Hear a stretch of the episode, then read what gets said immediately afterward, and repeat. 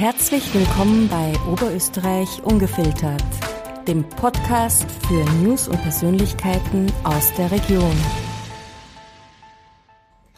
Heute darf ich einen Juristen und österreichischen Politiker der FPÖ begrüßen. Er ist Stellvertreter des oberösterreichischen Landeshauptmann Thomas Stelzer und stellvertretender Bundesparteiobmann der FPÖ. Er wohnt in Wels, Steinhaus bei Wels und hat zwei Kinder. Herzlich willkommen, Dr. Manfred Heimbuchner. Einen schönen guten Morgen. Danke für die Einladung. Guten Morgen. Meine erste Frage, die stelle ich all meinen Gästen. Egal ob Politiker, Schauspieler, Künstler, Gastronom. Bleiben wir beim Sie oder gehen wir doch auf das kommunikative Du über? Sie können ruhig Du zu mir sagen. Gut, dann sind wir beide per Du. Ich bin der Manfred oder der Mandi. Sehr schön, danke dir. Ich bin die Karina. Äh, Manfred, du bist ja schon relativ lang in der Politik. Wie bist du in die Politik überhaupt gekommen? Also mein Vater war schon in der Politik, der war 24 Jahre lang Bürgermeister in meiner Heimatgemeinde Steinhaus äh, bei Wels. Mein Onkel war Fraktionsobmann, der war Industrieller und bin mit Politik aufgewachsen, wollte aber jedenfalls kein Berufspolitiker werden. Es war also kein Berufswunsch. Der Berufswunsch war Rechtsanwalt oder früher auch mal Staatsanwalt. Und durch die Viren in der Freiheitlichen Partei ab dem Jahr 2002, 2003 war es dann so, dass manche an mich herangetreten sind im Bezirk Welsland und die gesagt haben, du solltest eigentlich Bezirksparteiobmann werden. Äh, du bist von den Streitereien her nicht beschädigt. Wir brauchen einen neuen, wir brauchen einen jungen und so bin ich dann Bezirksparteiobmann geworden. Ich war damals schon Gemeinderat in meiner Heimatgemeinde. Bin jetzt 20 Jahre auch nach wie vor Gemeinderat in meiner Heimatgemeinde Steinhaus-Bewels und bin dann 2006 äh, in einer geheimen Abstimmung im Landesparteivorstand zum Spitzenkandidaten für die Nationalratswahl für den Wahlkreis Hausruckviertel gewählt worden.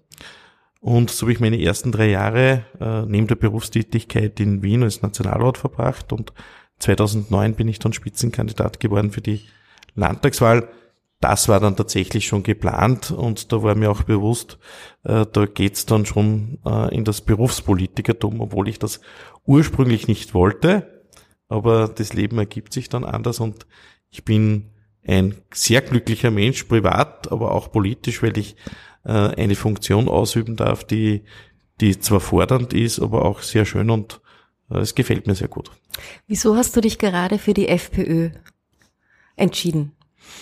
Ja, der, die Freiheit äh, steckt ja im Namen der FPÖ, Freiheitliche Partei Österreichs und Freiheit Eigenverantwortung, wirtschaftliche Prosperität, das ist das, was mich äh, immer fasziniert hat. Äh, und auch die, die Werte, die wir vertreten, zurückgehen auf das Jahr 1848, im Rahmen der bürgerlichen Revolution. Das sind jene Werte, die ich vertrete. Und insgesamt, was die Politik anbelangt, Politik gestaltet unser gesamtes Leben. Vom der Krappelstube, Kindergarten, wie das gestaltet ist, äh, bis zur Besteuerung, wie mit Eigentum umgegangen äh, wird. Ähm, unser Familienleben ist auch von Politik auf allen Ebenen beeinflusst, äh, manchmal auch leider Gottes. Und deswegen war für mich das einfach wesentlich, wenn man die eigene Heimat gestalten will, dann muss man sich auch politisch engagieren. Man muss sich nicht als Berufspolitiker engagieren, aber ich denke, in einem freien demokratischen Land, in dem wir uns befinden, wäre es schon auch die Verpflichtung, nicht nur oft mal zu jammern, was alles falsch läuft in der Politik und da läuft auch vieles falsch, sondern dass, dass man sich auch selbst einsetzt, dass man auch seine, dass man auch einen Teil der freien Zeit hergibt, um die Gemeinschaft mitgestalten äh, zu können. Egal bei welcher politischen Partei im demokratischen Spektrum. Äh, das sage ich ganz absichtlich, weil ich denke, äh, dass grundsätzlich jeder einen, einen positiven Zugang hat. Und ich habe mich für die Freiheitliche Partei aufgrund meines Wertegerüstes und der Ideologie dafür entschieden. Welche politischen Themen liegen dir ganz besonders am Herzen? Also das sind natürlich die Themen, für die ich erst in erster Linie mitverantwortlich bin in Oberösterreich, ob es jetzt der Wohnbau oder der Naturschutz ist, aber besonders am Herzen liegt natürlich mir die Familie. Ich habe selbst zwei Kinder, bin verheiratet, äh, wohne in Steinhaus äh, bei Wels und äh, mache mir große Sorgen um die Zukunft äh, unserer Heimat, aber auch insgesamt was Europa anbelangt. Und da ist sicherlich äh, die, die sogenannte Migrationskrise, die aber jetzt schon sehr lange andauert, äh, das ist sicherlich eine der größten Herausforderungen, aber auch eine der größten Gefahren für den sozialen Zusammenhalt und für den Frieden in unserer Gesellschaft. Aber nicht nur in Österreich, das ist tatsächlich ein, ein europäisches äh, Problem. Die Aushöhlung der Familie, dass also die traditionelle Familie bestehend aus Mutter, Vater und Kindern herabgewürdigt wird. Äh, ich habe kein Problem mit anderen Lebensgemeinschaften, Lebensauffassungen. Das bedeutet auch Freiheit. Wir leben in einem freien Land. Ich kann mich äh, dazu entscheiden, auch andere Lebensgemeinschaften einzugehen. Aber ich persönlich habe da schon eine äh, konservative Auffassung, was das Familienbild anbelangt. Und ich denke mir auch, dass das äh, für die Gesellschaft etwas Wertvolles ist, äh, wenn die Familien äh, sich in Ruhe weiterentwickeln können, entsprechend unterstützt werden, äh, dann tut das der Gesellschaft gut, dann tut das dem Land gut, dann tut es auch der Wirtschaft gut. Äh, denn wenn ein, ein Arbeitnehmer oder ein Angestellter privat viele Sorgen hat im Familienbereich oder ständig äh, an der Grenze am Limit arbeiten muss, dann wirkt sich das nicht positiv aus. Also das ist ein Herzensanliegen äh, auch von mir. Insgesamt auch der Wirtschaftsstandort Österreich, insbesondere Oberösterreich, wir sind hier am Industriestandort, wir haben hier äh, sehr viele wertvolle Betriebe. Diese wertvolle Betriebe, die gibt's, weil wir viele engagierte, kreative, innovative, wertvolle Menschen haben. Wie sieht so ein typischer Arbeitstag bei dir aus? Ja, was ist ein typischer Arbeitstag, könnte man schon sagen. Also ich kann es so beschreiben wie heute. Also ich bin heute um dreiviertel sechs aufgestanden, stehe auch manchmal früher auf, äh, früher bin ich dann oft nur am Morgen zur Jagd gegangen, aber ehrlich gesagt, da werde ich dann ab Mittag ein bisschen müde, äh, wenn ich um drei oder halb vier aufstehe. Äh, bin dann ins Büro gefahren, wurde dann gleich mal aufgehalten, eine halbe Stunde von Klimaklebern im Umkreis, im Umkreis von, von Linz an der Kärntnerstraße. Äh, also da versteht man dann auch jeden Bürger, der, also ich habe den, den, den Luxus eines, eines Chauffeurs, ich kann nebenbei arbeiten, ich kann nebenbei telefonieren, aber ich habe mir halt vorgestellt, was wäre, wenn ich da Kind in die Schule bringen äh, muss, was ist, wenn ich selber einen Arzttermin hätte äh, und dann wird man derartig äh, behindert in, äh, am Morgen. Ja, dann war ich im Büro, dann habe ich erste Besprechungen gehabt, da habe ich mich dann natürlich um eine Viertelstunde verspätet, äh, weil normalerweise muss man eher einen Zeitraum einplanen von einer Viertelstunde vor der Zeit, würde ich mal sagen, damit man dann eh pünktlich ist. Ja, dann habe ich weitere Besprechungen gehabt, äh, jetzt das wunderbare Interview. Anschließend habe ich Bürotermine, dann ein äh, Gespräch mit dem Landeshauptmann, äh, dann wieder Büroarbeit und dann noch einen Unterausschuss. Und heute habe ich nach 20 Uhr einmal keinen Termin, aber in den letzten Wochen, also ich kann sagen vom 14. August äh, bis letztes Wochenende, äh, letztes Wochenende hatte ich frei, aber sonst waren alle Wochenenden verplant, sieben Tage Wochen und wir sind vom 1. September bis jetzt sicher mit dem Dienstwagen 8000 Kilometer ungefähr gefahren. Uh, das ist ganz schön viel. Wie schaffst du es da, die Balance zwischen Beruf und Privatleben äh, zu halten? Ja, das ist immer eine Herausforderung, aber es sind nicht alle Wochen so ausgeplant wie die letzten sechs Wochen. Das ist ein bisschen eine Besonderheit nach der Pandemie. Habe ich viele Zusagen während der Pandemie mal gemacht. Ich habe gesagt, wenn sie da mal ein Fest macht oder eine Zusammenkunft, dann werde ich kommen. Und diese Versprechen habe ich eingehalten.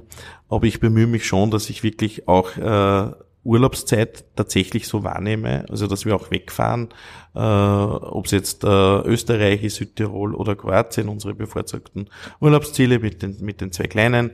Äh, es ist dann so, dass ich äh, zu Hause die Gartenarbeit mit meiner Frau wirklich alleine mache. Wir haben einen Schwimmteich, wir haben einen relativ großen Garten, Streuobstwiese und da kommt man schon runter. Also viele Tätigkeiten, die andere als anstrengend empfinden, die sind für mich eine Erholung, ist ein Ausgleich und vor allem, wenn man mit den Kindern was unternehmen kann das geht dann schon, das macht man dann auch. Also es gibt schon auch die, die freien Abende, die freien Nachmittage und äh, weil es einfach notwendig ist, ansonsten brennt man auch selber aus. Man kann nicht sieben Tage in der Woche immer die gleiche Leistung erbringen, das ist undenkbar. Manfred, wie alt sind deine Kinder? Also der Otto ist jetzt äh, fünf Jahre und acht Monate und die kleine Annette ist jetzt äh, 16 Monate. Das heißt, Sie wissen noch nicht so, was du machst beruflich? Äh, nein, also aber der, der Otto äh, sagt immer, warum musst du so viel arbeiten, Papa? Jetzt musst du wieder mal zu Hause sein. Also er sagt immer, Papa, wieso fährst du schon wieder weg? Also er sieht das, wenn ich mir den Anzug anziehe, dann weiß er, es geht in die Arbeit.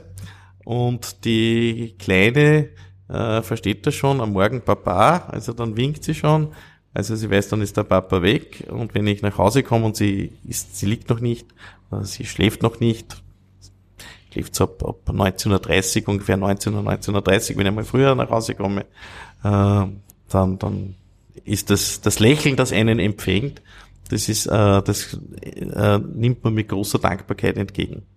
Du bist ja sozusagen politisch in die Fußstapfen deines Vaters auch getreten. Wünschst du dir das für deinen Sohn zum Beispiel auch? Also es hat bei mir zu Hause nie irgendwo einen, einen unter Anführungszeichen Druck gegeben oder wie auch immer. Ich äh, denke einmal, dass sogar eher meine Eltern größere Sorgen gehabt haben, wie sie gemerkt haben, das geht der Weg in die Berufspolitik, nachdem man weiß, mit äh, welchen Entbehrungen Politik äh, verbunden ist. Ähm, ich würde mich natürlich freuen, wenn sich auch unsere Kinder für Politik insgesamt interessieren, weil, wie gesagt, Politik unser gesamtes Leben äh, gestaltet. Aber äh, ich würde niemanden dazu raten, also in die Berufspolitik zu gehen. Aber ich würde mich freuen über ein ehrenamtliches Engagement, äh, weil leider Gottes die, die, die Persönlichkeiten aus der, der Mitte der Gesellschaft immer weniger werden, äh, vor allem aus dem Familienbereich, die sagen, ich engagiere mich. Das hat sehr viel mit Zeit zu tun, äh, mit einem Zeitmanko und mit Arbeit, Zeit, Familie, alles soll man unter einen Hut bringen. Äh, also das ist nicht, nicht so einfach und, und wirklich dazu raten würde ich den Kindern nicht. Ich äh, würde mich sehr freuen, wenn sie auch einen anderen Lebensweg einschlagen. Vor welchen Herausforderungen stehst du politisch? Ja, die liegen im Prinzip alle auf der Hand. Äh, die großen Herausforderungen in der Sache selbst, das ist bei uns äh, der Bereich des Wohnens, wobei hier das gesamte Thema ein sehr vielfältiges und schwieriges ist. Da gibt's leider keine einfachen Lösungen.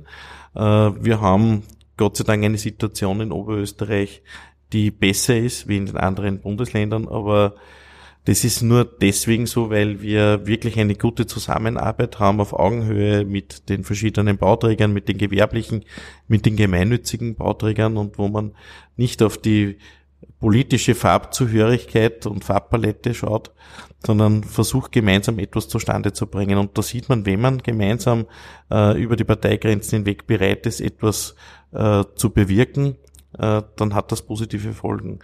Die Energiethematik ist eine ganz große Herausforderung. Da gibt es dann auch Schnittmengen wieder mit dem Naturschutz. Also das, was uns früher heilig war oder mir heute noch heilig ist, das soll jetzt für andere Zwecke geopfert werden, obwohl man dadurch in Wahrheit die Energiewende auch nicht schaffen wird mit, äh, die Diskussion rein überschriftenmäßig, was weiß ich, hunderte Windräder mehr für Oberösterreich. Wir wissen, dass das nicht funktioniert und wir wissen auch, dass wir damit die Energieversorgung gar nicht sicherstellen können in Oberösterreich, insbesondere für einen Industriestandort. Nur als Beispiel, die Föstalpine würde äh, braucht derzeit ungefähr 42 Terawattstunden an Energie. Das bedeutet umgerechnet äh, Minimum 7000 Windkrafträder. Nur, dass man eine, eine Vorstellung äh, hätte, sehr schwarz-weiß und einfach formuliert.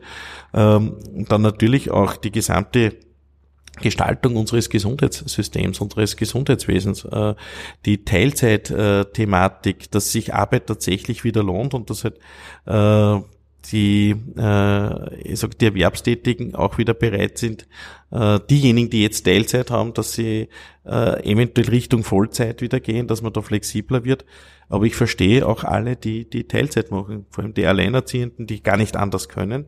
Es gibt aber auch andere im Arbeitsmarkt, die könnten Vollzeit arbeiten, sagen aber, wenn ich 100 Prozent mehr arbeite, also wenn ich statt 20 Stunden 40, also 38,5 Stunden Arbeit, dann bekomme ich nicht 100 Prozent mehr, sondern nur 67,5 Prozent mehr.